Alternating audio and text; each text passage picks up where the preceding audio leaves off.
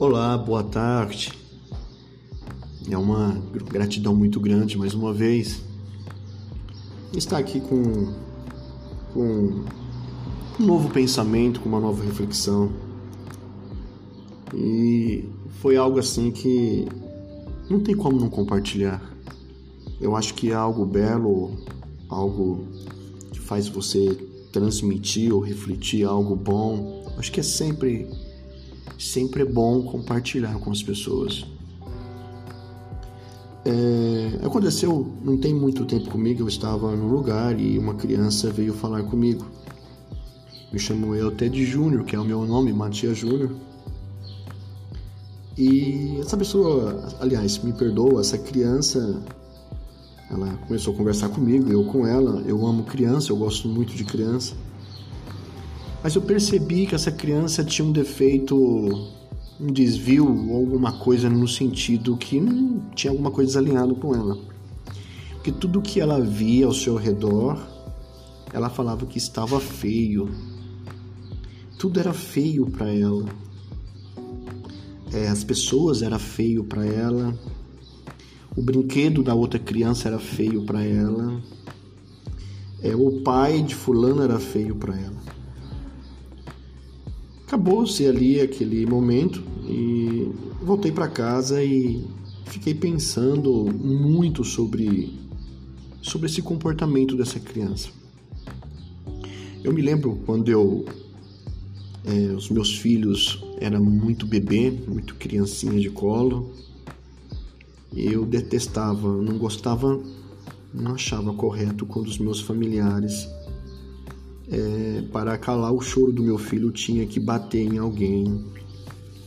Eu achava isso é, muito errado. E hoje essa reflexão, esse pensamento é sobre isso.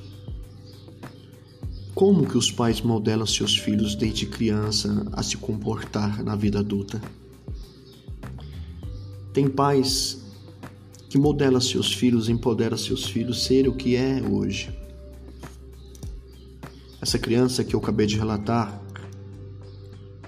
isso foi um, um problema muito sério de, de família. Talvez o seu pai, ou sua mãe, ou seus familiares, ou seu responsável, tenha esse hábito de falar para essa criança que tudo é feio.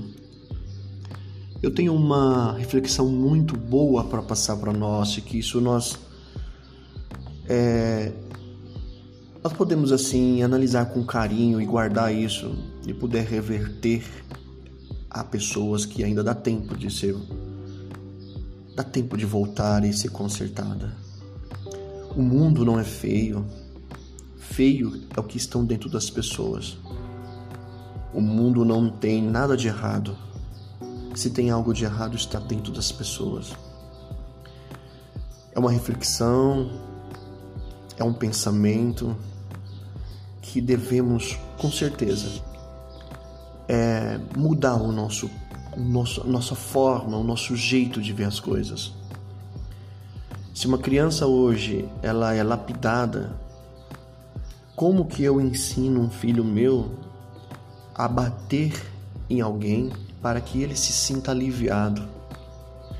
Como que eu faço meu filho ou minha filha hoje se sentir bem espiritual vendo um outro chorar?